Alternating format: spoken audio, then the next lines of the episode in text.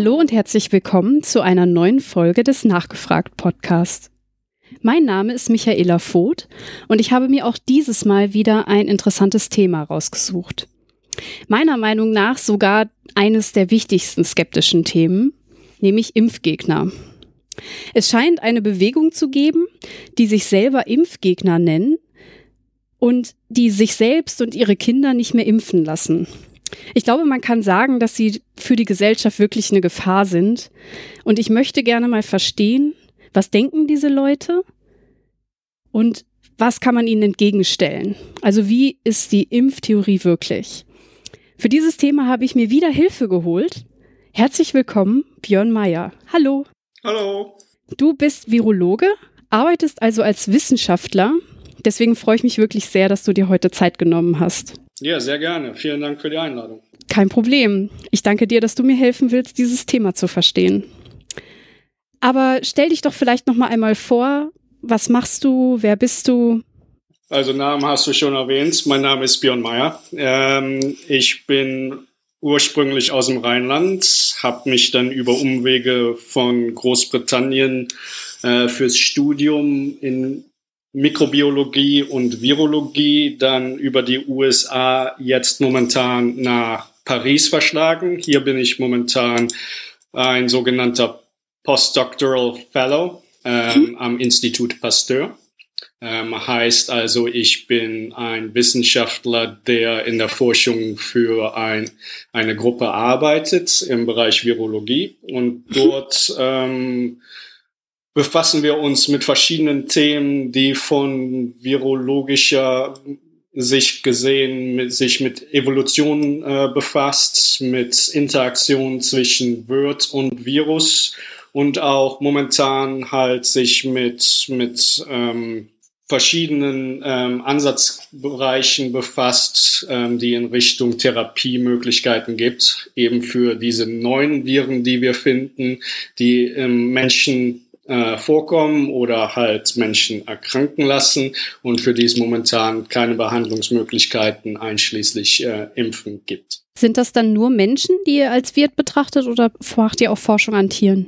Wir nehmen alles ins Visier, vor allem weil viele ähm, Viren, die momentan ähm, rumgehen sozusagen, ähm, haben einen sogenannten zoonotischen Ursprung, heißt also, sie kommen im Tier vor mhm. und irgendwas im Laufe der Evolution halt verändert sich so im Virus, dass es halt ähm, schnell einfach mal auf den Menschen oder eben auf andere Tiere halt auch äh, überspringen kann.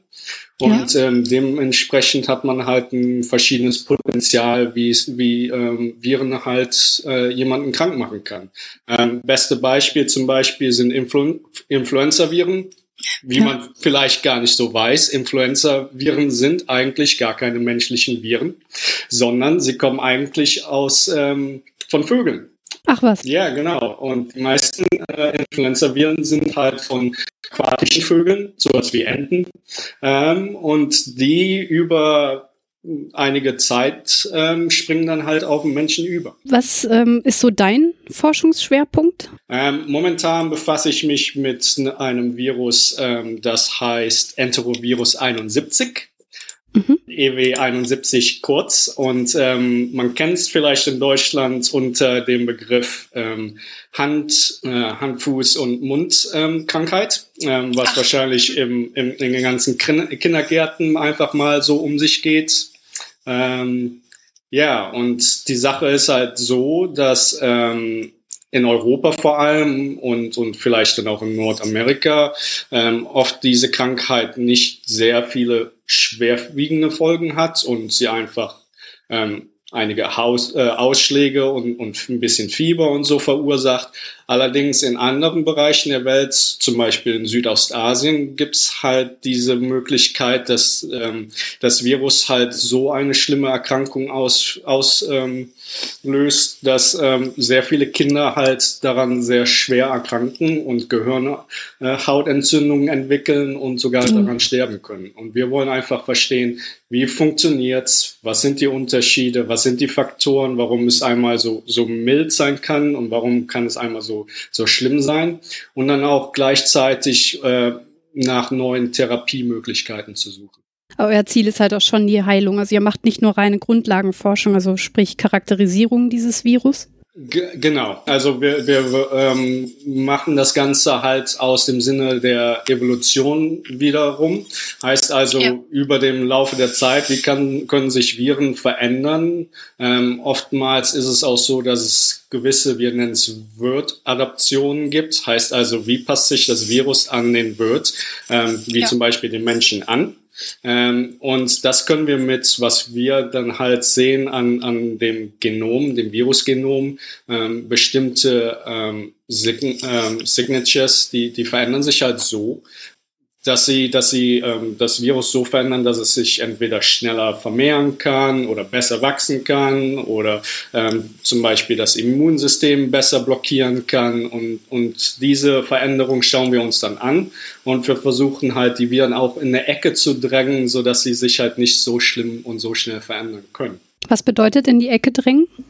Ähm, Kollegen im Labor, die äh, hatten ähm, vor kurzer Zeit eine gute Idee gehabt und ähm, es geht auch im Sinne von, von Impfoptionen, wo es um ähm, Lebendimpfungen gibt. Heißt also, das Virus lebt quasi, es ist sehr abgeschwächt, aber es lebt. Okay.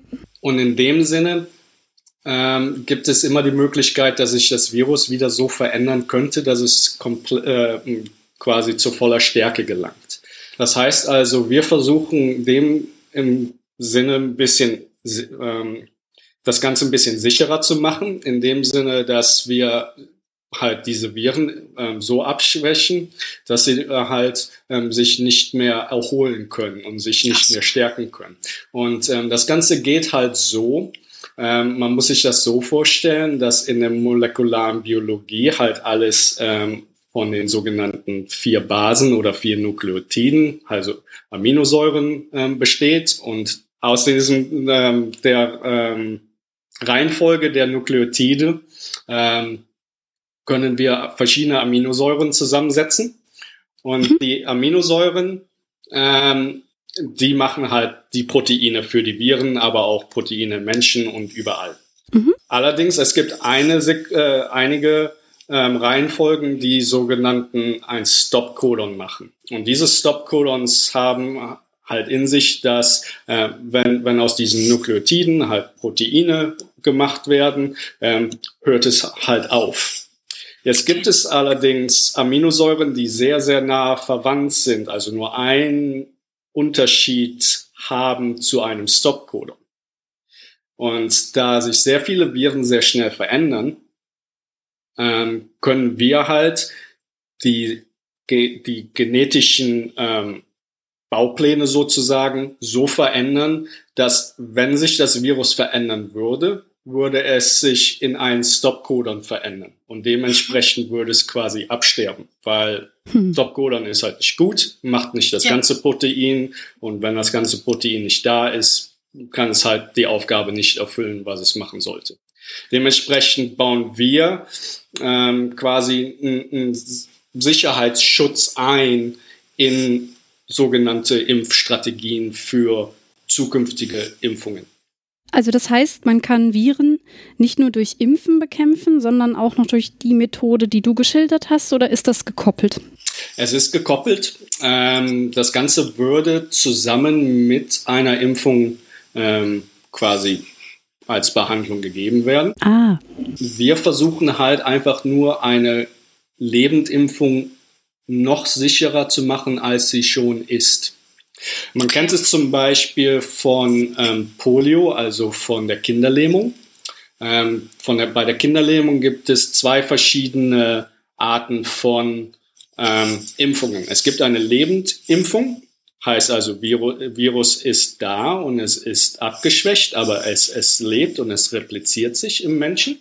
Und es gibt eine, die zum Beispiel in Deutschland und, und quasi in den meisten Ländern jetzt verwendet wird, ein abgetöteter Impfstoff und da ist wirklich, das Virus ist tot und ähm, es kann halt so nichts passieren. Allerdings, in, weil, weil das weil es einfacher ist für den Lebensstoff, Lebendimpfstoff ähm, in, in Länder gegeben zu werden, wo es noch Kinderlähmung gibt, zum Beispiel in Pakistan oder in Afghanistan, weil die Kühlketten müssen anders sein, ähm, der Transport ist einfacher und ähm, auch dass das, ähm, die Impfung muss nicht so oft quasi aufgefrischt werden. Also dementsprechend ist es ähm, einfacher, diesen Impfstoff zu geben. Allerdings, allerdings gibt es jetzt Fälle, ähm, wo sich halt dieser Impfstoff, wenn der Patient oder wenn, wenn ähm, gewisse Kinder halt immungeschwächt sind, ähm, kann sich halt dieser Impfstoff dann wieder quasi ähm, stärken zu einem vollen Virus und es gibt wieder das Virus und, und dementsprechend kann die, ähm, das Virus dann halt auch wiederum äh, Kinderlähmung verursachen. Mhm. Dementsprechend versuchen wir halt als Virologen immer noch was Neues zu entwickeln, um halt jeden Impfstoff und neuen Impfstoff so sicher zu machen, wie es nur irgendwie geht. Das ist sehr gut. Vielleicht noch mal so ein bisschen zu den Grundlagen. Mhm. Ähm, wir haben jetzt ja schon zwei Typen von Impfungen aufgezählt, aber was ist eigentlich eine Impfung aus Wissenschaftlersicht? Ja, aus unserer Sicht. Also wir versuchen mit Impfungen, ähm, und ich muss gleichzeitig dazu auch sagen, ähm, Impfungen gibt es nicht nur gegen Viren, sondern mhm. Impfungen gibt es auch gegen Bakterien ja. und gegen bakterielle ähm, Toxine. Okay, was sind bakterielle Toxine? Ähm, also Bak Bakterien können quasi ähm, wie Giftstoffe herstellen. Ähm, sie haben quasi so ein Giftstoffarsenal, mit dem sie sich gegen andere ähm, ähm, Bakterien, die es umherum gibt, halt wehren und zur Wehr setzen. Allerdings kann der Mensch halt ins ähm, äh, Feuer gelangen, ähm, sozusagen, und halt sich dabei auch erkranken und schwer. Das Beste, den besten, das Beste, was man so kennt, ist wahrscheinlich Tetanus ja. ähm, was ein Toxin ist oder, oder ah, ein Bakterium ist, was ein Toxin herstellt. Und die eigentliche Impfung ist halt nicht gegen das Bakterium selbst, sondern gegen mhm. das Toxin. Und ähm, nimmt man das Toxin raus, kann man halt keinen sogenannten Wundstarkrampf ähm, entwickeln. Mhm. Und man ist halt dementsprechend gegen die Krankheit geschützt. Das heißt, man bekämpft nicht das Bakterium selbst, sondern quasi die Folgen? Nur dieses, es ist quasi ein Protein, was hergestellt wird von dem Bakterium, was bei uns halt sehr schwerwiegende Folgen haben kann. Ah, okay. Nennt sich halt Wundstarkrampf, ja. was quasi ähm, Muskelspasmen auslösen kann, die ganze Muskulatur verkrampft sich und so weiter. Man wird sehr starr und steif und es kann halt so sein, dass die Atmung gelähmt wird, der Herzschlag wird gelähmt und so weiter und dementsprechend mhm. kann es halt zum Tod führen. Okay. Also du hast jetzt rausgestellt, dass Impfungen gegen Viren eingesetzt werden können und auch gegen Bakterien. Könntest du noch mal erklären, was der Unterschied ist zwischen Viren und Bakterien? Oh, jetzt wird es ein bisschen komplizierter, glaube ich. Ähm, Viren sind ähm, sehr kleine und jetzt werde ich wahrscheinlich direkt ins Fettnäpfchen äh, treten, weil es äh, immer noch die Diskussion gibt, sind Viren am Leben oder nicht. Ähm, werde ich wohl ein bisschen rückhaltend sein. Ähm, allerdings, Viren sind quasi obligatorische intrazelluläre Parasiten sozusagen. Mhm. Es heißt also, ich brauche eine Zelle und das Virus muss in diese Zelle gelangen und muss gewisse Strukturen und gewisse Maschinerien ähm, der Zelle quasi für sich beanspruchen, damit sich das Virus halt replizieren kann und dann sich vermehren und, und in die nächste Zelle überspringen kann. Mhm. Wobei Bakterien sind normalerweise größer, sind größer ja. in der Struktur, sind größer vom Genom her, zumindest die meisten. Ähm, und diese Bakterien können intrazellulär sein. Es gibt ähm, einige Bakterienarten, die es, die es halt mehr oder weniger nur innerhalb von Zellen gibt. Aber wohl die meisten der Bakterien, die sind halt extrazellulär, heißt also, wir können damit infiziert werden, ja, aber sie müssen nicht in unsere Zellen rein und sie, sie haben, bringen all, alles mit, was sie brauchen, um sich zu vermehren. Ähm, und, und ja, zu wachsen. Okay. Du hast gerade beschrieben oder zumindest ein Beispiel genannt, wie Impfungen bei Bakterien wirken. Wie ist das dann bei Viren? Wie wirkt eine Impfung da? Es gibt verschiedene Impfungen und ähm, ähm, ich, ich persönlich, also man kann es in zwei Unterarten momentan einteilen. Ich teile es gerne in drei Unterarten ein. Und zwar sind es halt diese Lebendimpfstoffe, äh, die ich schon, schon kurz erwähnt habe. Und Lebendimpfstoffe sind quasi, wir nehmen ein Virus, ähm, was normalerweise äh, Krankheiten verursacht oder schwere Infektionen verursachen. Und im Labor versuchen wir, diese Viren so zu verändern, dass sie sehr abgeschwächt sind. Also dementsprechend, sie können einen Menschen immer noch infizieren. Allerdings werden diese Viren dann oder diese Impfstoffviren halt von unserem Immunsystem sehr schnell erkannt und sehr schnell ähm, quasi ähm, ähm, ausgeschaltet und, und beseitigt. Hm. Dementsprechend können wir dann halt eine Immunantwort gegen diese Viren ähm, zusammenstellen, aber sie machen uns halt nicht mehr krank. Dann ähm, eine zweite Impfart ist, ähm, sind diese sogenannten äh, nicht lebend Impfstoffe oder tot, äh, tote Viren. Mhm. Und diese Impfstoffe sind halt, wir haben diese Viren, die uns krank machen, schlicht und weg getötet. Ja. Das geht mit verschiedenen Sachen, Dingen. Wir können zum Beispiel sie mit, mit UV-Licht bestrahlen. Wenn man das mit UV-Licht bestrahlt, geht quasi das Genom kaputt in einigen Fällen. Dementsprechend hat man nur diese Proteinhülle und diese Proteine da. Und diese, ja. und diese Immunantworten wären dann ge direkt gegen diese Proteine, die da sind, einfach nur gerichtet. Mhm. Man kann es mit einigen Chemikalien machen. Ähm, und diese Chemikalien haben verschiedene Möglichkeiten, wie zum Beispiel die binden die ganzen Proteine so zusammen und, und, und fest zusammen, dass sich das Virus quasi nicht mehr ähm, ausfalten kann und ausbreiten kann und nicht mehr so funktionieren kann, wie es sollte. Und es mhm. gibt und, und in dieser Richtung. Und dann würde ich noch eine dritte ähm, Impfweise dazu nehmen und ähm, das nennt sich auf Englisch halt Subunit Vaccines. Mhm. Das sind halt nur Teile eines Virus, mhm. was ursprünglich davon stammt, dass bessere Studien der Viren geleistet worden ist. Und mhm. durch diese, durch diese besseren Studien verstehen wir halt, was eigentlich unser Immunsystem an diesem Virus erkennt.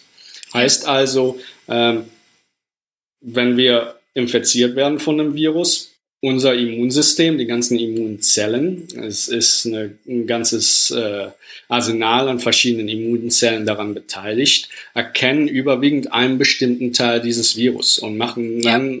eine starke Immunantwort äh, gegen diesen bestimmten Teil. Ganz oft sind es, was wir Glykoproteine nennen. Es sind also diese Proteine, die außenrum dieser Virushülle ähm, da sind. Ähm, und oftmals sind diese Glykoproteine auch daran beteiligt, ähm, dass ein Virus an eine Zelle binden kann und in eine Zelle gelangen kann. Und ganz oft macht der Körper gegen diese Proteine halt Antikörper. Mit diesen Antikörpern können wir halt diese Immunantwort machen und diese Viren unschädlich machen. Nun, für die Subunits heißt es einfach dann, wenn wir wissen, okay, ähm, unsere Immunantwort braucht nur diesen kleinen Teil des Virus eigentlich zu sehen, um diese Immunantwort gegen, den ganz, äh, gegen das ganze Virus zu machen, ja, klar. Warum sollten wir dann das ganze äh, Virus in, als Impfstoff benutzen, wenn uns dieser kleine Teil reicht? Ähm, stellen wir halt nur diesen kleinen Teil her oder wir benutzen einen anderen Vektor, heißt es sozusagen. Also wir, wir quasi nehmen, nehmen ein Virus, was normalerweise kein, äh, nichts, nichts im Menschen, äh, keine Krankheit im Menschen auslösen kann, bauen halt dieses, diesen kleinen Teil in dieses Virus, Virus rein, was eine noch sichere Alternative halt ist und mhm. ähm, können dies dann als als Impfstoff benutzen. Das ist ja genial.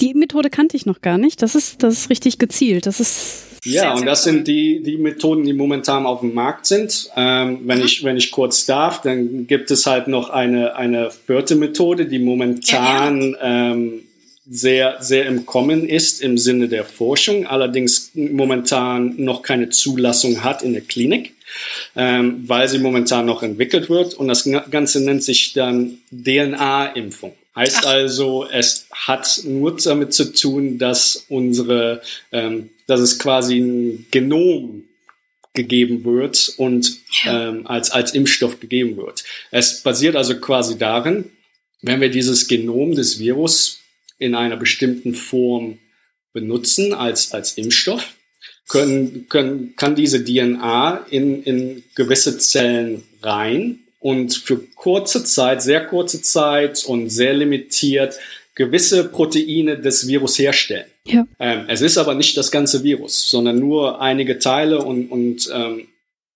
aber es hat halt den Vorteil, weil es in diese Zelle reingeht und die Zelle halt es so herstellen lässt, ähm, wird es wohl viel besser vom Immunsystem erkannt und ist halt dementsprechend auch ein, ein, ein sehr guter ähm, Kandidat für, für Impfstoffe. Vielleicht in, in einigen Jahren kommen, kommen die ersten dann auf den Markt. Wie ist der Forschungsstand da? Sie werden sehr gerne momentan benutzt für neue Viren, die, für die es momentan noch keine Impfstoffe gibt, die auch sehr schnell ähm, auftauchen. Also ich kenne diese, diese DNA-Impf Versuche momentan ähm, sehr oft gegen Viren wie zum Beispiel das Zika-Virus, was man vielleicht momentan aus der Presse kennt, ähm, was, was Mikro, ähm, was, was quasi kleine Köpfe äh, in, in, in Kindern verursachen kann, das Virus, oder man kann es halt ähm, in Chikungunya, ähm, was, was quasi so wie Rheuma verursacht. Ähm, und, und Momentan wird sehr viel hergestellt in den USA oder sehr viel geforscht in den USA direkt, ähm, was nennt sich NIH oder National Institutes of Health. Ähm, es ist quasi das, ich würde mal behaupten, das Äquivalent mehr oder weniger, es ist ein bisschen hinkender Vergleich, aber ein bisschen zu vergleichen mit unserem Robert Koch Institut, ähm, was, was sehr stark an der, an der Forschung beteiligt ist. Vielleicht auch dem Heinrich Pette Institut. Und, und dort, dort versuchen sie halt ähm, Virus, Virusplatt oder Impfplattformen herzustellen, die sehr schnell ähm, herzustellen sind und dann auch sehr schnell in die Klinik gehen können. Ähm, weil normalerweise, wenn man die ursprüngliche Methode nimmt und ähm, Viren als Impfstoff benutzt, lebend oder abgestorben. Man muss sie erst im Labor aufwachsen lassen, was eine gewisse Zeit äh, beansprucht. Dann muss man ähm, einige Formulationen dann noch dazu wissen. Äh, man muss schauen, wie das Immunsystem darauf antwortet, was ein langwieriger Prozess ist. Im Durchschnitt dauert die Entwicklung eines Impfstoffes, wenn man es wirklich schnell macht und es funktioniert alles ohne, ohne Probleme, dauert es ungefähr zehn Jahre, bis ein Impfstoff auf den Markt kommt. Ähm, allerdings diese DNA-Impfstoffe, die haben das Potenzial, dass man vielleicht innerhalb von einem Jahr oder zwei, ähm, dass man die schon, schon fertig haben kann. Oh, das klingt ja gut. Ja. Jetzt haben wir halt eine Info, also das jetzt drei beziehungsweise vier Methoden beschrieben. Wie läuft denn so eine Impfung jetzt ab? Man gibt eine initiale Impfung im Kinderalter und dann muss man ja immer wieder auffrischen. Mhm. Wie kommt das? Ähm, die Auffrischung ähm, kommt sich sehr auf den Impfstoff drauf an. Es gibt auch Impfstoffe, die man gar nicht so auffrischen lassen muss. Also zum Beispiel einmal geimpft, das reicht. Ähm, ein Beispiel, was mir gerade einfällt, ist zum Beispiel gegen Gelbfieber. Gelbfieber gibt es so, gibt es so in Deutschland vielleicht nicht und die meisten haben, sind auch nicht gegen Gelbfieber geimpft. Allerdings für Reisen in gewisse Länder ähm, braucht man Gelbfieberimpfungen halt. Und dort reicht momentan eine Impf Impfung aus und diese Impfung ähm, gibt einem quasi lebenslange Immunität gegen diese, diese, dieses Virus. Mhm. Generell gesehen, Auffrischung braucht man aus dem Grund, da unser Immunsystem quasi ein, ein Gedächtnis hat. Äh, und das Ganze möchte ich so erklären, dass ähm, wir Zellen haben, quasi B-Zellen und T-Zellen. B-Zellen sind diese Zellen im Körper, die Antikörper herstellen. Ähm, T-Zellen sind mehr Zellen, die direkt Zellen töten können, also die können ähm, infizierte Zellen erkennen und diese quasi ähm, zerstören. Und diese Zellen haben auch sogenannte Gedächtniszellen. Das heißt also, die merken sich, ich habe diesen Krankheitserreger schon mal gesehen, also bleibe ich mal im Körper da. Mhm.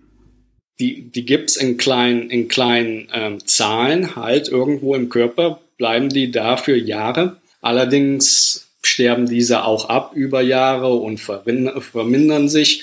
Und deshalb braucht man in einigen äh, ähm, Fällen halt sogenannte Auffrischungen damit wir diese Immunzellen quasi wieder stimulieren und damit diese sich wieder teilen und vermehren und, und wir quasi einen größeren Pool von diesen Zellen in unserem Körper haben, damit wenn die eigentliche Krankheit, wenn der eigentliche Krankheitserreger wieder auftaucht, damit wir da auch gut gegen gewappnet sind.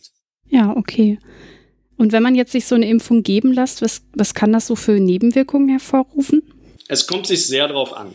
Mhm. Generell möchte ich erstmal sagen, Nebenwirkungen sind sehr, sehr gering. Mhm. Und es ist auch sehr wichtig, es so zu sagen. Ähm, Impfstoffe, in, Impfstoffe generell sind sehr, sehr sicher. Und es gibt Nebenwirkungen, die zum einen gegen ähm, quasi den Krankheitserreger, den, gegen den wir uns impfen lassen, vielleicht gerichtet ist. Mhm. Da fällt mir zum Beispiel ein, es gibt Autoimmun-Antworten. Ähm, ähm, es gibt zum Beispiel, dass ähm, für, für einige dieser Krankheitserreger sind diese Proteine, ähm, gegen die wir normalerweise ein, eine Immunantwort ähm, produzieren, die sind sehr ähnlich zu körpereigenen Proteinen. Und ähm, manchmal verwechselt halt der Körper das Protein des Virus oder des Bakteriums mit einem Protein in unserem eigenen Körper. Heißt also, diese Immunantwort ähm, greift uns an. Und das ist natürlich eine Nebenwirkung, ähm, die unerwünscht ist, die, die nicht ja. gut ist, ähm, ist sehr, sehr gering, tritt so gut wie nie auf, zum Glück. Mhm. Aber wir versuchen auch jedes Mal zu verstehen, wenn sie auftritt, warum und wie können wir es verändern und was können wir machen, damit es halt das nächste Mal sicher ist. Oder halt auch bevor diese Impfstoffe auf den Markt kommen. Und ähm, das andere Gebiet, auf dem, bei dem Nebenwirkungen auftreten können, sind ähm, Dinge wie zum Beispiel, wir, wir müssen einigen Impfstoffen ähm, Zusätze dazugeben, ähm, mhm. damit diese wirken. Heißt also, vor allem bei diesen toten Impfstoffen, ähm, weil die sie, sich nicht mehr wirklich viel replizieren und so. Der Körper nimmt diese gar nicht mehr so wirklich als Gefahr wahr. Äh, damit wir diese halt quasi als Gefahr wahrnehmen, müssen wir Zusatzstoffe, die wir Adjuvanten nennen, dazugeben. Ja und ähm, damit wir eine Immunantwort auslösen. Und ähm, dort gibt es einige Nebenwirkungen. Viele kennen diese Nebenwirkungen. Wenn man mal eine Spritze bekommt, tut einem der Arm mal ein bisschen weh um, um diese Einstichstelle für ein paar Tage. Ähm, vielleicht schwillt ein bisschen an, vielleicht bekommt man mal ein leichtes Fieber. Mhm.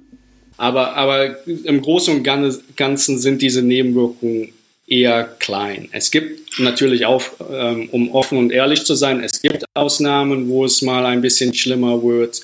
Ähm, allerdings sind diese Zahlen sehr, sehr gering. Ich hatte letztens mal geschaut. Äh, in Deutschland hatten wir, glaube ich, mal äh, im Jahr sowas um die sieben, sieben ernstere Fälle. Ja, und wenn man jetzt mal sich die, die, die Population ähm, anschaut, ähm, und wie viele Impfungen man gegeben wird, ähm, dann, dann ist dies natürlich sehr gering. Also ich hatte mal rausgeschaut, ich sehe es gerade vor mir, wir hatten sieben, sieben ernstere Komplikationen von 16 Millionen Masernimpfungen. Also sieben aus, aus 16 Millionen. Ja. Wie viele Impfungen werden so gegeben? In Europa oder in Deutschland, je nachdem? Ähm, aus dem Kopf würde ich, kann ich, kann ich so nicht be be befassen. Also ähm, unsere, unsere, wir haben natürlich einen Impfkalender da in Deutschland, den hoffentlich jeder folgt.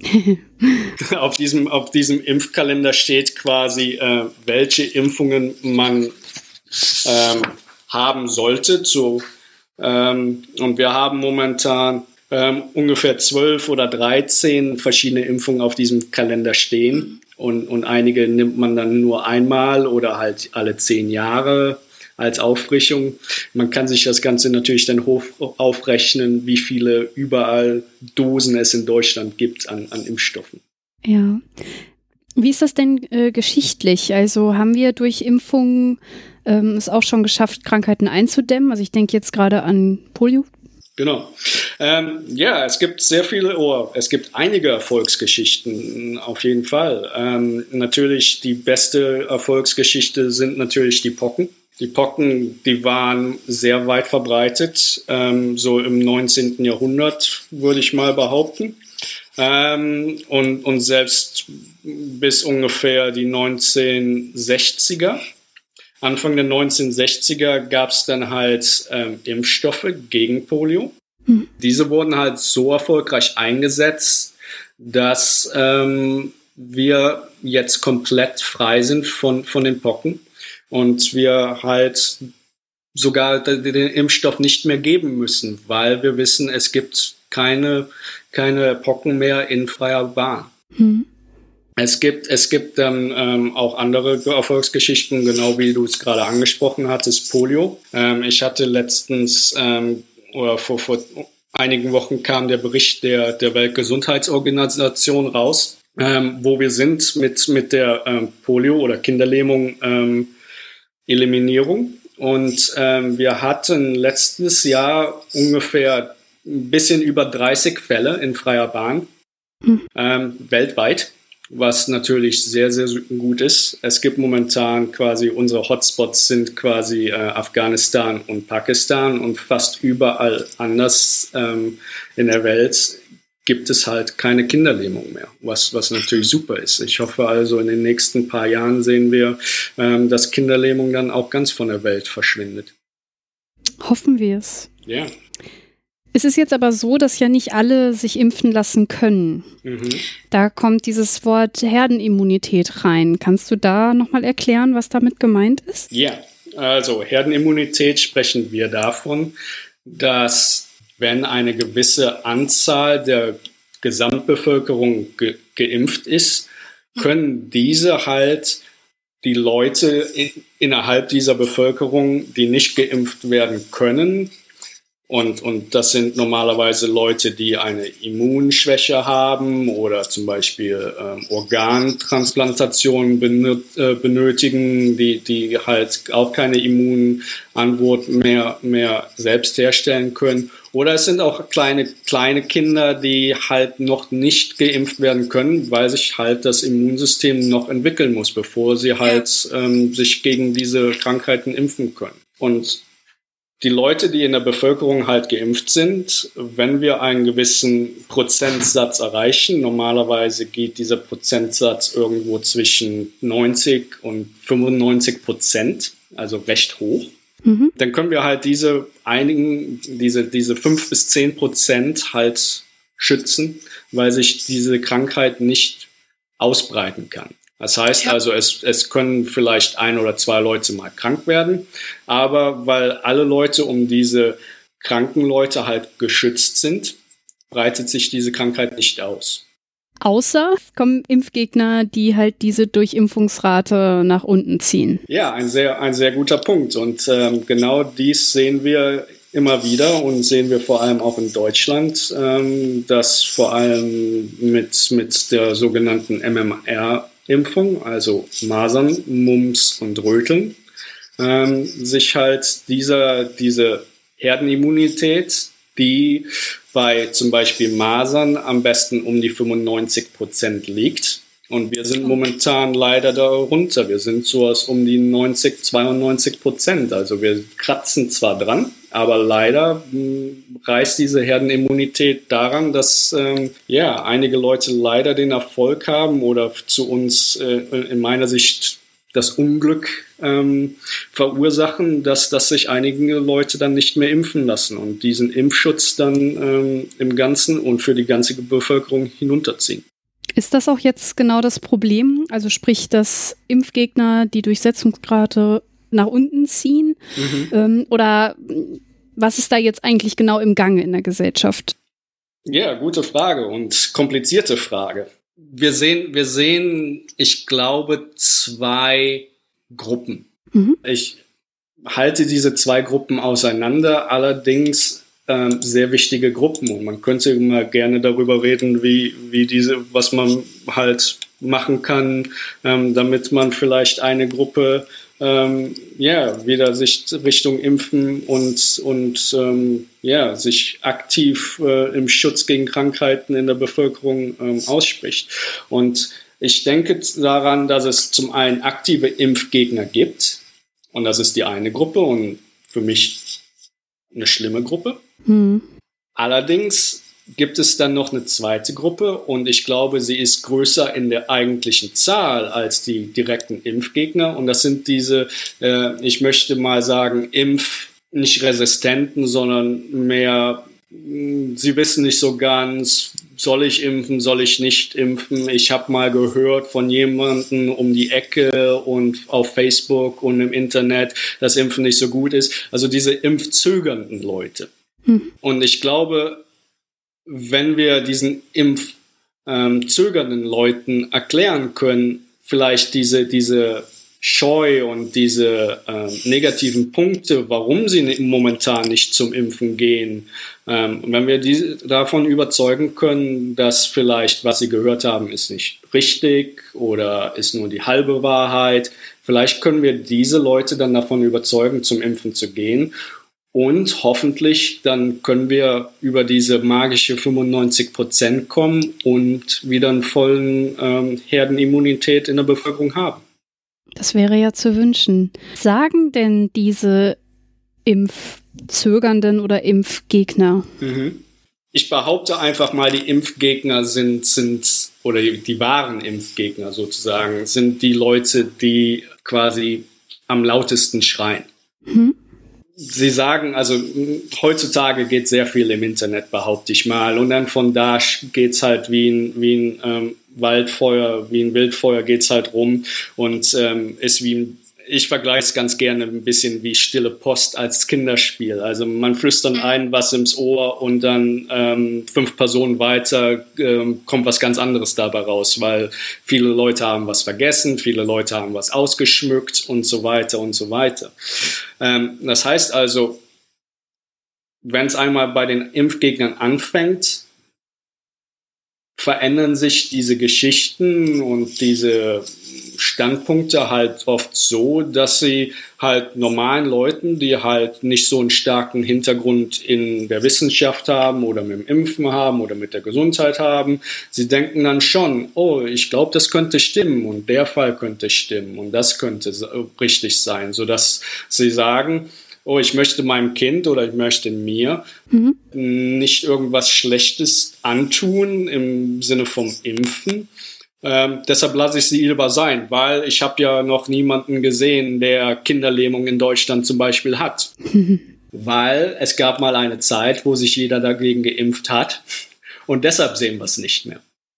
Das heißt, ähm, die meisten Eltern haben halt Angst vor Nebenwirkungen. Genau, was, was ich auch sehr gut nachvollziehen kann. Ich kann es absolut verstehen. Allerdings ist es halt so, dass man sehr viele Sachen im Internet liest, die schlichtweg einfach falsch sind oder äh, Halbwahrheiten sind und dementsprechend auch, wenn man sie dann von diesen Impfzögernden so hört, ja, für, für uns, die sich mit, mit Gesundheit und mit Impfen ein bisschen auskennen und Tag mehr oder weniger tagtäglich befassen, wir, wir schlagen manchmal die Hände über den Kopf zusammen.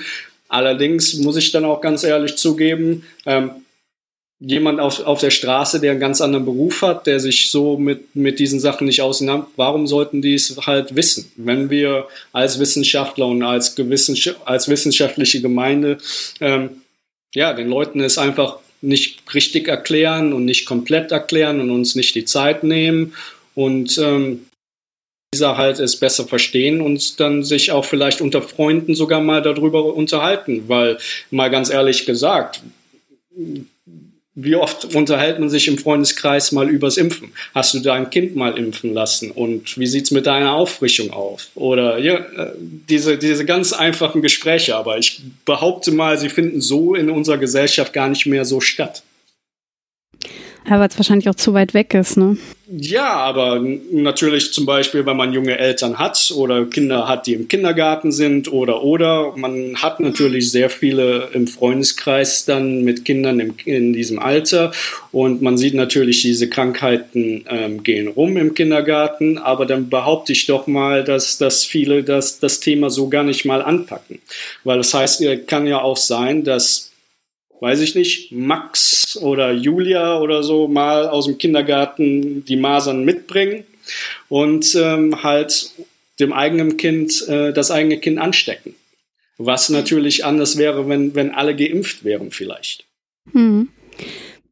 Wie ist das denn? Also ich meine, ähm, lange Zeit hat man das ja eigentlich gar nicht wirklich hinterfragt. Da haben alle Eltern ihre Kinder ge geimpft sind zum Kinderarzt gegangen. Es gab ja sogar so Impfprogramme in Kindergärten und Schulen. Zumindest zu meiner Zeit war das noch so. Wann ist denn oder was war der Auslöser, dass es diese Impfgegnerschaft gab und die jetzt immer größer wird? Schwierig. Ich glaube, da kommen einige Faktoren zusammen. Es gab zum Beispiel für uns, für uns äh, Wissenschaftler und Virologen und Ärzte das Schlimmste, was es wahrscheinlich so gab und den groß, größten spürbaren Effekt auf Impfraten hatte, war Ende der 90er gab es einen Fall in Großbritannien, ähm, wo zu dem Zeitpunkt jemand eine Studie veröffentlicht hat, dass quasi, was, was heutzutage jeder, jeder mehr oder weniger kennt, dass ähm, die MMA-Impfung ähm, Autismus auslöst. Ja kennt wahrscheinlich so im, im Generellen wahrscheinlich jeder. Allerdings, wenn man sich damit dann auseinandersetzt und mal näher reinschaut in diese Geschichte, war es halt so, dass diese Studie sich mit 13 Kindern befasste, der Arzt komische ähm, Beweggründe für diese Studium, äh, für diese Studie hatte. Heißt also, er hatte Patente für, für andere Vakzine, die so nicht gegeben wurde. Dann hatte er Geld genommen von anderen Leuten, ähm, die ihm sozusagen die Resultate vorgaben. Heißt also, du sollst zeigen, dass es Autismus äh, ähm, quasi äh, verursacht und so weiter und so weiter. Diese Studie wurde natürlich zurückgerufen und wurde auch im Laufe der Jahre so oft widerlegt.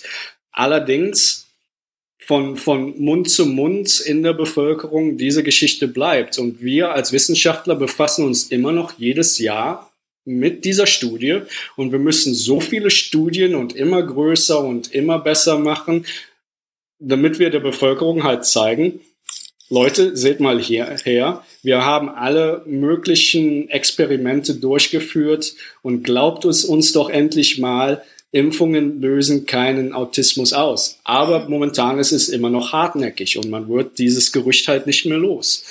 Ähm, und ein großer Teil, warum diese, diese Gerüchte halt so schnell ähm, in der Bevölkerung rumgehen, ist wahrscheinlich das Internet, wo natürlich heutzutage jemand mal ganz schnell was posten kann, was sagen kann. Ähm, und das verbreitet sich rasend schnell. Also ähm, es wird halt viral. Und, und in dem Sinne, ja, weiß ich nicht. Ähm, es, wird, es wird sehr schwer. Und, und man muss heutzutage dann auch eigenverantwortlich sein und sagen, okay, was ist richtig, was ist falsch? Und ich gebe doch den Leuten, die mutmaßlich was Falsches sagen oder die, die mit voller Absicht sogar was Falsches sagen, warum gebe ich denen überhaupt eine Plattform und teile diese Post oder sag's meinen Freunden oder oder. Weil sie es wahrscheinlich selber auch nicht besser wissen, ne? Also. Ja, natürlich, aber äh, Ja, es ist sehr schwierig jetzt. Ähm, ich glaube, da kommt eine sehr große psychologische Komponente dazu. Oh ja. ähm, natürlich würde ich gerne, wenn ich etwas weiß, es weitergeben. Ähm, und, und, und ich glaube, ein Teil ist halt mit diesen, mit diesen Impfgeschichten und diesen falschen Impfgeschichten. Ähm, es hört sich so an, ich weiß es und ihr wisst es nicht. Deshalb, ich, mhm. ich sag's euch und deshalb hm, verbreitet sich das Ganze so schnell. Also Impfgegner, die leugnen ja auch schon grundlegende Sachen. Also das fängt an mit, dass sie sagen, Viren gibt es gar nicht. Dann wird geleugnet, dass es überhaupt also dass dem Immunsystem hilft, also dass diese Immunsystem-Antwort überhaupt kommen kann. Ähm, das ist ja quasi so wirklich komplett weg von irgendwelchen wissenschaftlichen Erkenntnissen. Zum Beispiel diese Virenleugner, die sind zum Teil ja selber Wissenschaftler. Wie kann denn das sein? Sehr gute Frage, habe ich leider keine Antwort zu. Manchmal packt man sich wirklich an den Kopf mit, was Leute quasi ankommen. Und leider gibt es diese Leute halt in jeder Bevölkerungsschicht und über jedes Thema. Also ich glaube, es gibt fast kein Thema, wo es nicht Leute gibt, die schlichtweg das komplette Gegenteil sagen von, von dem, was es eigentlich ist. Ähm, und, und das gibt's halt in der Wissenschaft auch. Ähm, ähm, allerdings ähm, ist, es, ist es jetzt schwierig und wir müssen halt Wege finden, wie wir damit umgehen. Ähm, persönlich gesehen, für mich ist es immer der Weg, so offen und ehrlich über alles zu reden und sagen, wie es ist, aber dann auch klipp und klar sagen, Leute, dieser Teil, was auch immer diese, diese Leute, zum Beispiel diese Impfgegner oder die Leute, die sagen, es gibt keine Viren, die Leute sagen, es gibt keine vernünftige Immunantwort und Impfen funktioniert nicht und so weiter und so weiter, denen auch klipp und klar sagen, die sind falsch, weil, und da, und da hören meisten auf. Die, die, meisten Leute mhm. sagen, es ist falsch, aber sie sagen nicht warum. Und ich glaube, ja. es wird sehr viel glaubhafter, wenn man, wenn man Leuten sagt, warum jemand falsch ist und warum sie nicht auf diese Gruppen hören sollten. Ähm, und da ist es halt einfach, es gibt so viele Studien zum Beispiel über ähm, Impfungen, es gibt so viele Studien über Impfungen und Autismus und so weiter und so weiter, die halt schlicht und einfach sagen, es ist noch nicht mal eine Grauzone. Es ist ganz einfach, es ist schwarz und weiß. Es funktioniert, ja. es schützt. Es ist die beste Art, Krankheiten vorzubeugen. Und Vorbeugung ist immer noch die beste Medizin. Das stimmt. Wie, ähm, würdest du denn dann reagieren, wenn diese Impfgegner dann zu dir sagen, ach, du bist doch gekauft, mhm. ähm, die Pharmaindustrie will Geld machen? Ähm, natürlich, gibt es auch. Und hier sage ich klipp und klar, ähm, ich kriege kein Geld von einem Pharmaunternehmen, ich habe nie für ein Pharmaunternehmen gearbeitet, es gibt keine Beziehung. Ähm, für mich hier, ich bin an einem Forschungsinstitut, ähm, für die wir Grundlagenforschung machen. Und ja, das ist alles, was ich dazu sagen kann, weil ich kann, ich kann mit diesen Leuten, das Problem ist, mit diesen Leuten kann man unendlich lange diskutieren. Oh ja. Und, und ich weiß nicht, sie kommen auch von Hölzchen aufs Stöckchen, aber irgendwann, klar, wenn ich meine Dinge gesagt habe, so wie jetzt, zum Beispiel, dass ich nicht für, von, von Pharmaunternehmen bezahlt werde, nicht für Pharmaunternehmen äh, arbeite und so weiter und so fort, ähm, dann muss es ja auch so mal sein und so, so stehen bleiben. Ja, das würde ich auch sagen. Mal ganz davon ab, wenn uns die Pharmaindustrie mal was anbieten würde. Ich meine, so schlecht wäre es ja auch nicht. Also bei mir ist noch kein Scheck angekommen. Ne? Genau, ähm, ja, Wissenschaftler sind immer chronisch unterbezahlt. Also ganz einfach. Ähm, wir machen sehr viele lange Arbeitstage und Stunden und Wochen. Ähm, quasi, weil wir unsere Arbeit sehr gerne mögen und unsere. Neugierde uns treibt und nicht immer, ähm, weil der große Scheck am Ende des Monats äh, winkt. Ja.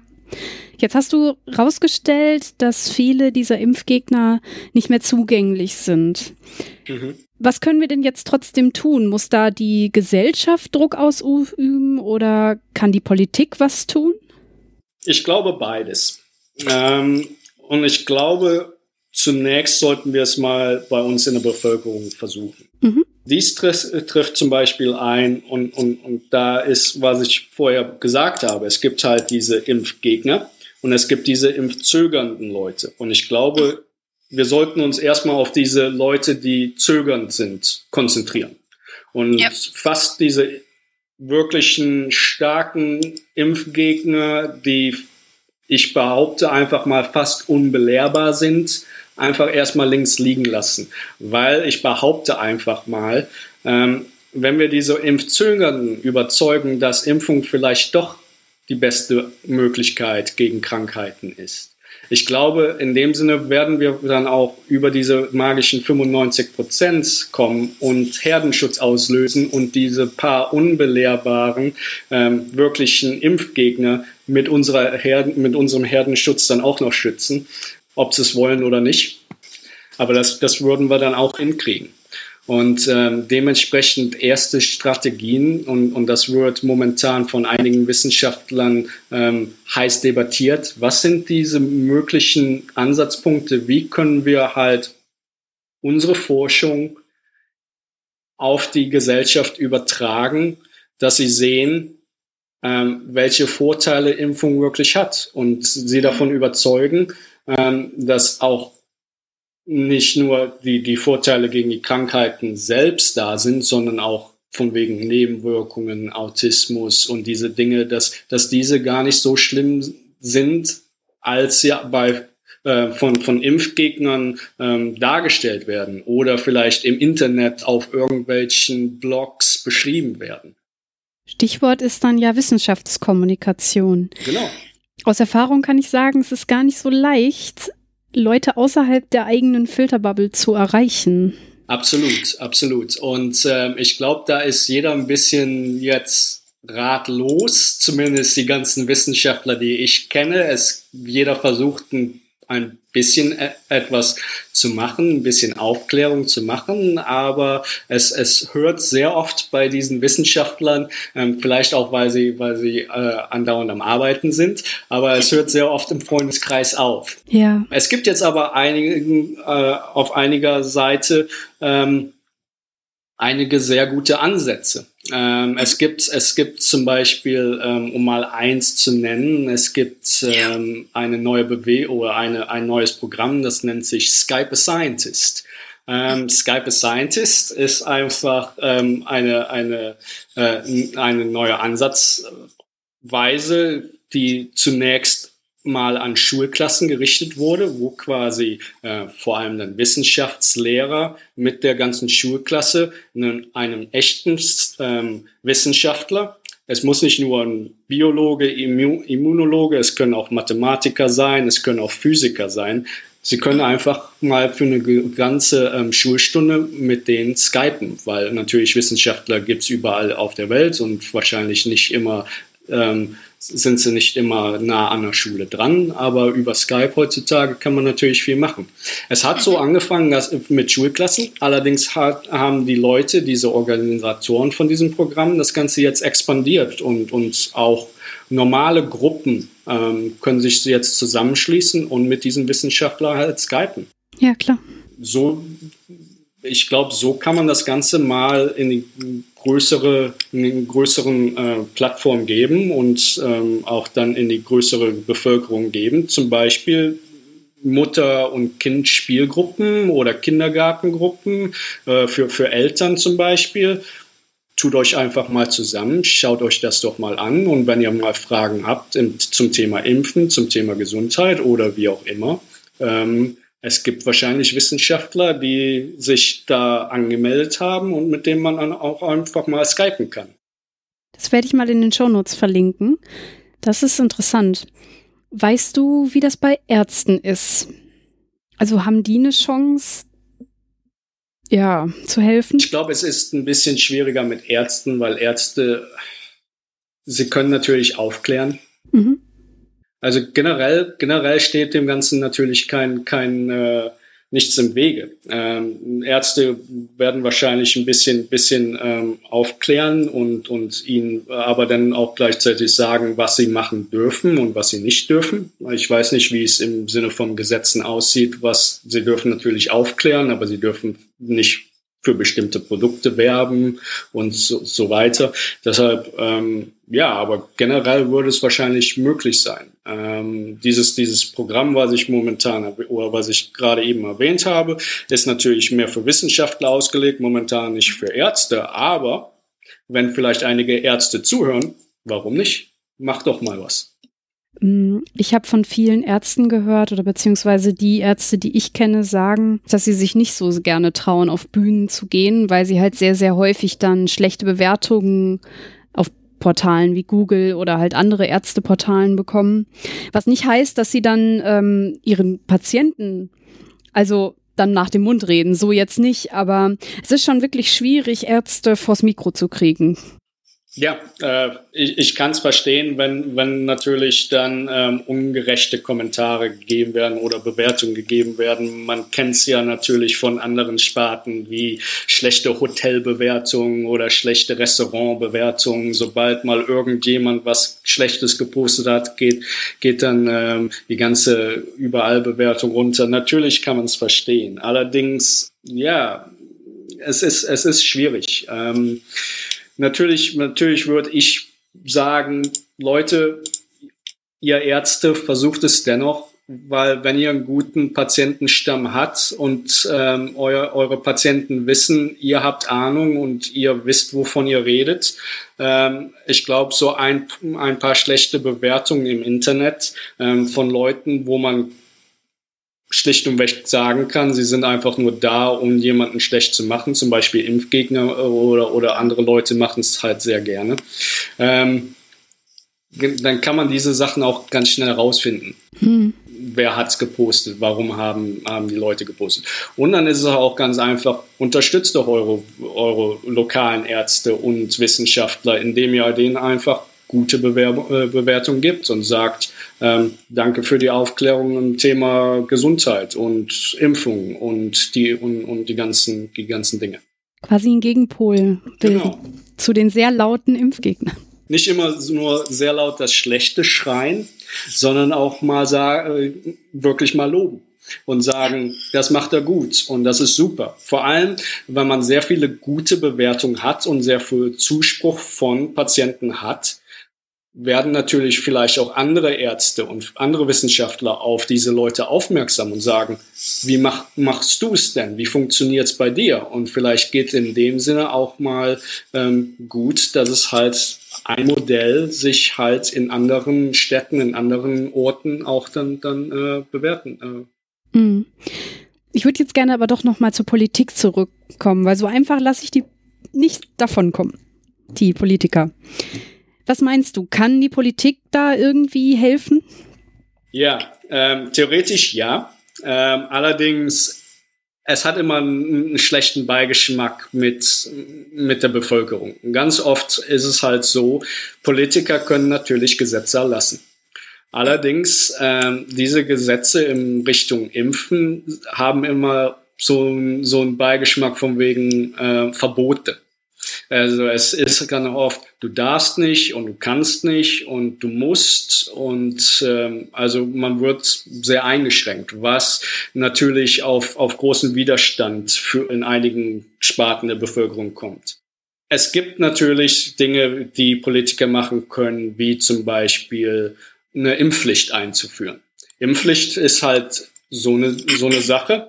Ähm, Sie können vorschreiben oder Politiker könnten theoretisch vorschreiben, ihr müsst euch gegen diese bestimmten Krankheiten impfen lassen.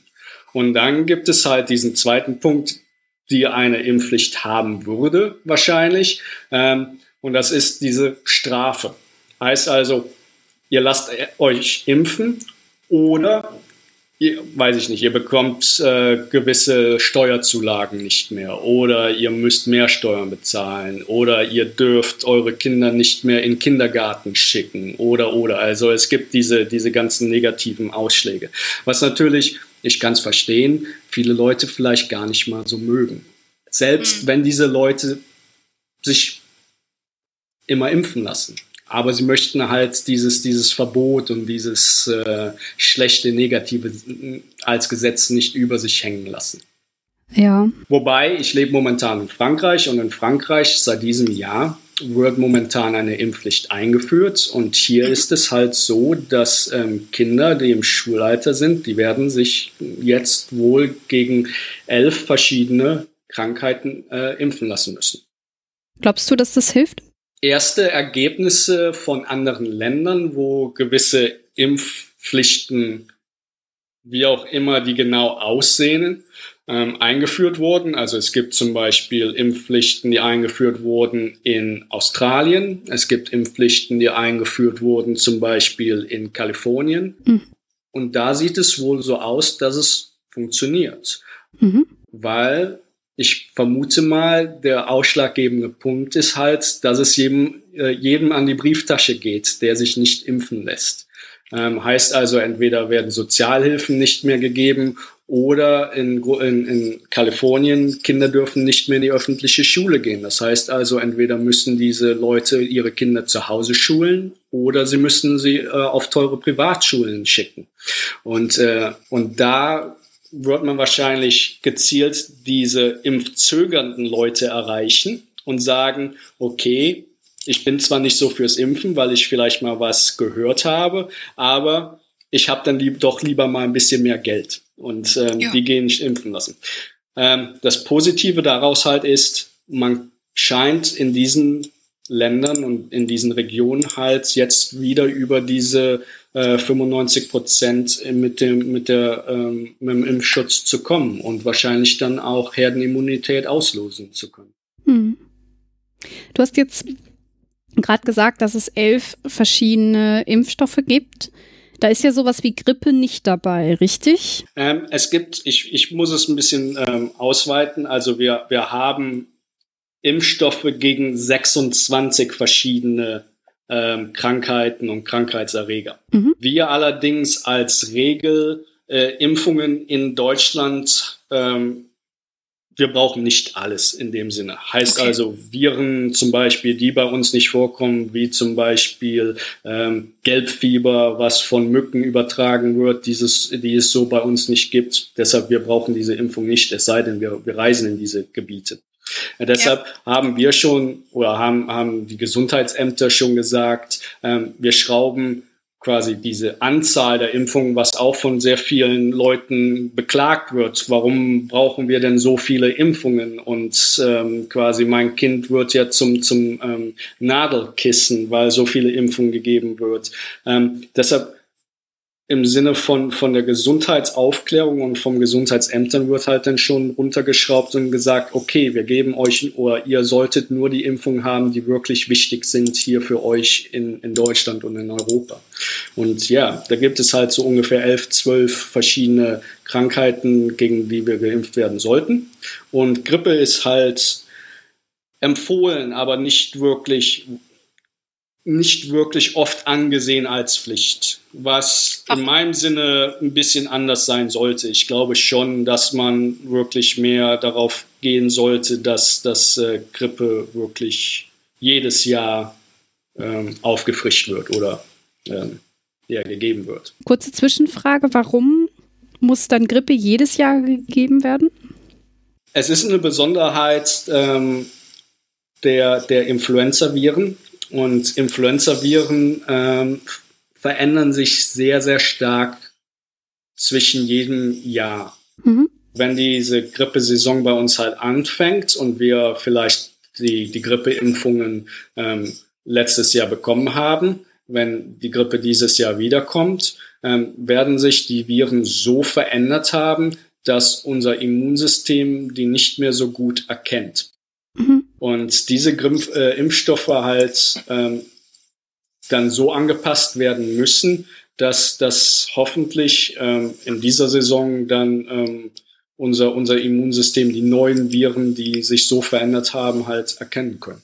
Und einmal im Jahr reicht dann auch, also weil so schnell ist die Veränderung doch nicht? Das Problem ist halt, dass eine Grippeimpfung oder die Entwicklung von Impfstoffen, die dauert mindestens acht Monate. Ach, okay. Es ist halt so, dass wir, wir müssen halt schauen, welche momentan Influenza-Viren gibt es, welche gehen rum. Und dann müssen wir vorhersagen, welche wahrscheinlich in der eigentlichen Grippesaison bei uns ankommen. Und aus diesem Pool von Kandidaten müssen wir dann quasi ein bisschen in die, in die ähm, ein paar Vorhersagen machen und sagen, okay, ich glaube, diese Arten oder diese, diese Virusstämme, die werden bei uns ankommen und deshalb sollten wir uns gegen diese äh, schützen lassen. Und dann müssen, müssen halt diese ganzen Impfstoffe erst hergestellt werden. Bei den meisten Im äh, Grippeimpfungen, die werden halt in Hühnereiern hergestellt, weil das Virus sehr gut in Hühnereiern wächst. Und äh, dieser ganze Prozess, der dauert halt mindestens mal acht bis zehn Monate. Und deshalb gibt es auch dann Grippeimpfungen wahrscheinlich oder, oder verschiedene Grippeimpfungen dann nur einmal im Jahr. Es heißt nicht, dass man nicht die Grippeimpfung im ganzen Jahr haben kann. Allerdings gibt es jedes Mal dann nur ein, ein, eine Art von Grippeimpfung pro Jahr. Ähm, ich muss dazu auch sagen, dass wir nennen es einfach Grippeimpfung, aber es gibt Grippeimpfungen, die entweder drei verschiedene Virusstämme beinhalten oder Impfungen gegen drei verschiedene Virusstämme beinhalten. Oder jetzt momentan gibt es dann auch sogar die vier verschiedene Virusstämme beinhalten. Das heißt also, man schützt sich nicht nur gegen einen Influ Influenza-Virus, sondern gegen mal mindestens vier. Und du würdest raten, dass man diese Impfung, egal in welchem Alter, machen sollte? Genau, sobald, äh, solange, solange es von, vom Arzt nicht gesagt wird, man, man sollte es nicht machen, weil zum Beispiel man, man ähm, immungeschwächt ist und, und so weiter, ähm, was, was mal passieren kann, vor allem mit älteren Leuten kann es mal passieren, ähm, würde ich schon sagen, geht impfen, weil komischerweise äh, Wissenschaftler haben herausgefunden, dass selbst wenn, der, wenn die ähm, wenn die Grippeimpfung in einem bestimmten Jahr vielleicht nicht geholfen hat, aber wenn man eine Grippeimpfung über mehrere Jahre bekommt, dann trainiert man das Immunsystem so, dass quasi ähm, Antikörper hergestellt werden, die wir Broad Neutralizing Antibodies nennen. Es ist eine ähm, Erkenntnis, die erst seit einigen Jahren da ist. Und das heißt quasi, dass gewisse Antikörper erkennen einen ganz bestimmten kleinen Teil des Virus, was zwischen sehr verschiedenen Influenza-Viren zum Beispiel ähm, sich nicht ändern kann. Das heißt also, dieser kleine Teil besteht zwischen all diesen verschiedenen ähm, Viren. Und ähm, dementsprechend trainieren wir das Immunsystem halt so, dass, dass diese Antikörper vermehrt hergestellt werden und man quasi sich gegen sehr viele und sehr viele verschiedene Influenza-Viren schützen kann, über lange Sicht gesehen. Ja, gut, das. Dementsprechend, ähm, selbst wenn, wenn ähm, das, das, äh, Impfstoff, der Impfstoff halt nicht gut ist fürs eigentliche Jahr, kann, kann mal passieren, weil vielleicht das Virus hat sich anders verändert, als die Leute, die die Impfstoffe ähm, vorhergesagt haben, mhm. gedacht hatten. Ähm, aber mit unserem Immunsystem kann es halt so sein, dass wir trotzdem Schutz haben, weil sich das Immunsystem, das Immunsystem ist nicht so blöd, wie wir denken. Mhm.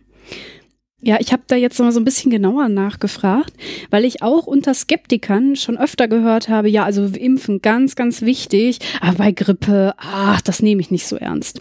Alte Menschen, Eltern und Kinder, aber ich, ach komm, und das wollte ich jetzt mal wirklich wissen, wie das denn eigentlich wissenschaftlich so ist. Ähm, nee, absolut genau das Gegenteil. Ähm, Grippe kann tödlich sein.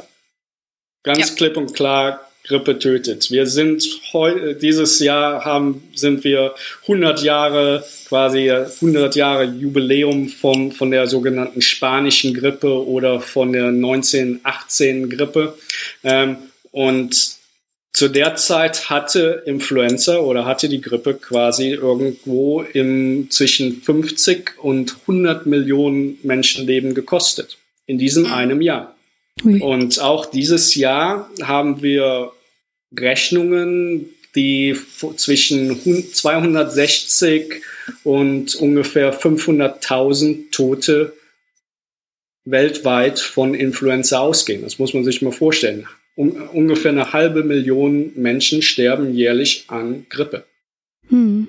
Okay. Danke, dass du mir das nochmal so, er, noch so erklärt hast. Da war wirklich sehr viel Neues bei für mich. Also wir fassen zusammen, dass von Impfgegnern eine Gefahr für die Gesellschaft ausgeht mhm. und dass man auch bei so Impfungen wie Grippe das nicht unterschätzen soll. Jetzt ist natürlich noch die Frage, äh, bei so einer Grippeimpfung, gibt es denn da ähm, Zusatzstoffe oder Nebenwirkungen? Wie würdest du? Ja, wir haben natürlich ähm, Zusatzstoffe bei, bei Influenza dazu. Es mhm. gibt ähm, einige Nebenwirkungen, die sehr, sehr gering sind. Also ich glaube, es gibt Schätzungen, die ähm, sagen, die sind Nebenwirkungen gibt es bei ungefähr vier oder fünf Leuten von, von 1000. Oh, das ist nicht viel. Und dann, wenn wir von Nebenwirkungen reden, dann sprechen wir von Dingen wie ähm, ein Arm, der mal wehtut, um die Einstichstelle, wo es mal ein bisschen angeschwollen ist, wo, wo sie ein ja. bisschen Mu Muskelschmerzen haben, ähm, die vielleicht auch ein kleines Fieber bekommen. Allerdings muss ich dann auch direkt anschließen, von einer Grippeimpfung kann man nicht die Grippe bekommen. Warum kann man nicht die Grippe bekommen? Weil es ein Totimpfstoff ist. Heißt also, die Viren, die als Impfstoff gegeben werden, die sind abgetötet, die leben nicht mehr, die können sich nicht vermehren. Heißt also, sie können auch niemanden krank machen. Mhm. Dieses Unwohlbefinden, was einige Leute dann als Grippe ähnliche Symptome beschreiben und so weiter, kommen halt von diesen Zusatzstoffen. Und es ist einfach so, dass ähm, dass die Immunantwort halt so anspringt und man fühlt sich dann vielleicht ein bisschen schlapp. Oder halt dieses halbe Prozent von, von den Leuten, die die Grippeimpfung bekommen, die fühlen sich halt schlapp und es sieht halt so aus, als wäre es die eigentliche Grippe. Aber es ist es nicht. Ja. Würdest du denn sagen, dass diese ganzen Sachen, die wir jetzt durchgesprochen haben, dass das in der Gesellschaft auch ankommt? Oder ist diese Gruppe von Gegnern eine Gruppe, die immer größer wird und dass halt eigentlich die Gesellschaft da skeptischer wird? Persönlich glaube ich schon, dass die Gesellschaft kritischer wird, weil eine sehr große Flut an Informationen durchs Internet halt da ist. Mhm.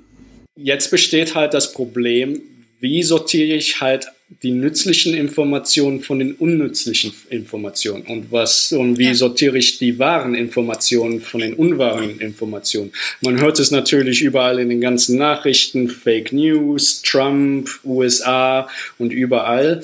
Ähm, nicht nur im Bereich der Wissenschaft. Ich glaube, äh, die Gesellschaft, wir haben momentan das Problem quasi komplett durch die Bank, dass, dass wir halt ähm, solche Probleme haben.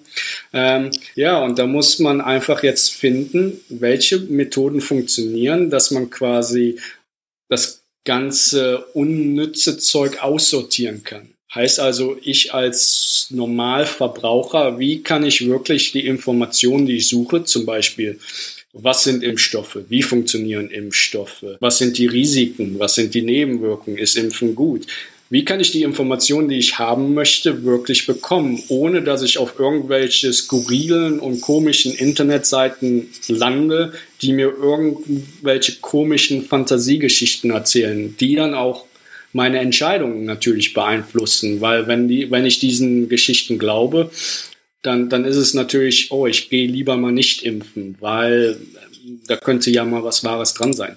Und ich glaube, das ist momentan die Diskussion und, und zu der es keine Antwort generell gibt. Ähm, deshalb sage ich generell, ich versuche so offen und ehrlich zu sein, wie es geht und versuche jemanden, der eine Frage in der Richtung hat, diese so ausführlich und so genau und, und, und so wahrheitsmäßig, wie es nur irgendwie geht, zu erklären und auch so zu erklären, wie sie es vielleicht verstehen können. Mhm. Weil Wissenschaft wird immer komplizierter. Es wird natürlich, es geht sehr ins Detail und Leute haben natürlich nicht den Hintergrund wie wir vielleicht und das ist auch okay so. Aber dann ist es halt auch so, dass Leute in dem Bereich halt auch mal sagen müssen, okay, ich glaube den Experten jetzt einfach mal und ähm, die haben schon Ahnung und, und ja, es ist zwar nicht so als einfach als blind äh, für alles für wahr zu halten, was Experten sagen. Aber warum Das ist die Frage, die, die uns als Wissenschaftler momentan ähm, befasst. Warum glauben Leute anderen Leuten im Internet, die irgendwas schreiben, mehr als den sogenannten oder als den Experten, die wirklich seit Jahrzehnten sich mit dieser einen Sache befassen? Und auf die gibt es momentan. Wir haben leider keine Antwort. Wenn jemand eine Antwort darauf hat, sehr gerne. Ja, falls irgendwer eine Antwort hat, gerne mal in die Kommentare.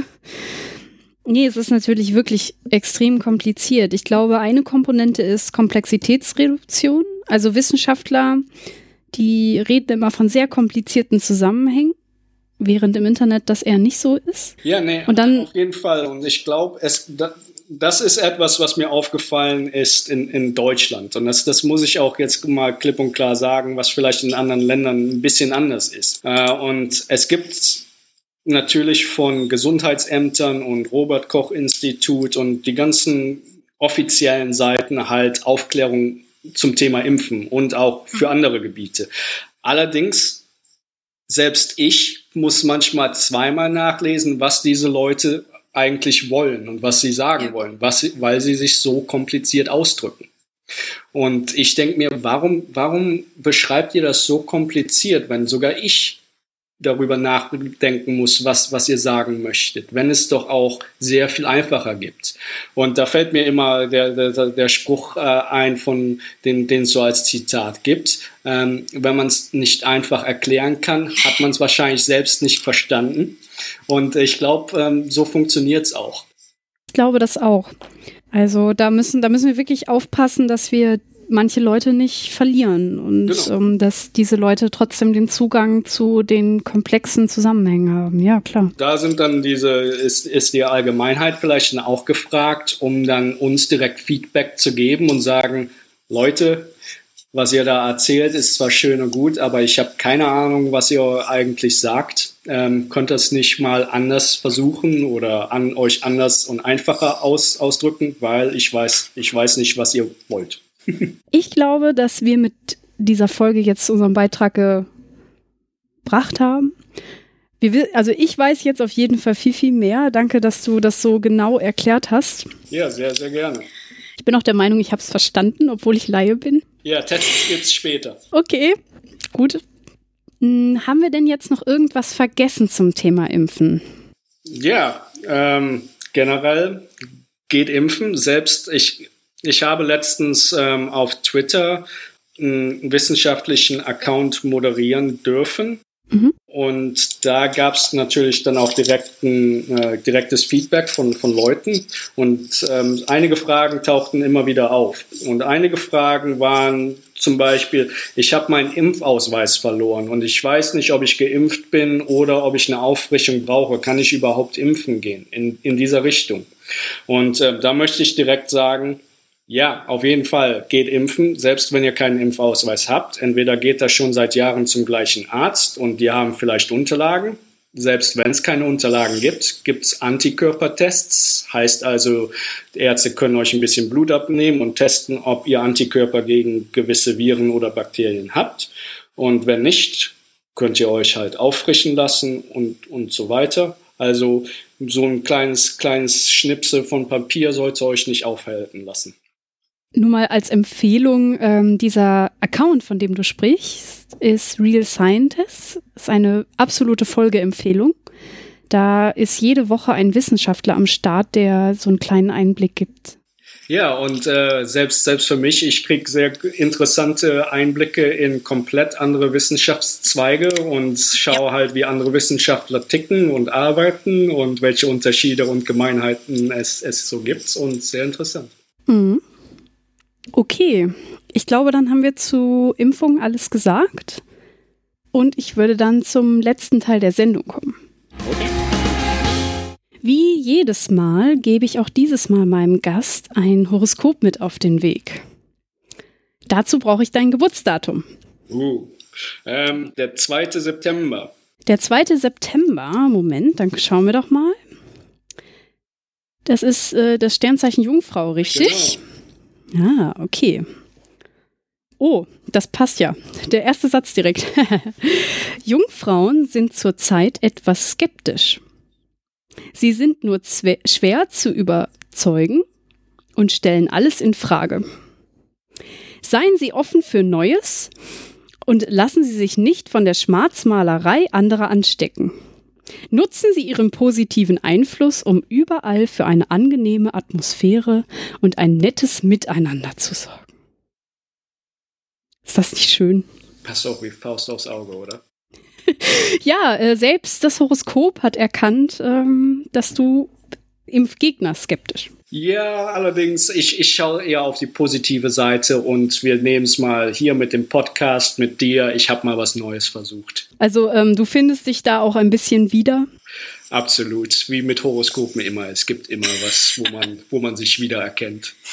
Ja, aber jetzt der positive Einfluss und äh, die angenehme Atmosphäre, ich denke mal, die werden wir jetzt hier auch geschaffen haben. Gut. Dann bedanke ich mich nochmal bei dir, dass du dir die Zeit genommen hast. Ja, vielen, vielen Dank. Und bei euch, liebe Zuschauer, danke fürs Zuhören. Tschüss. Tschüss.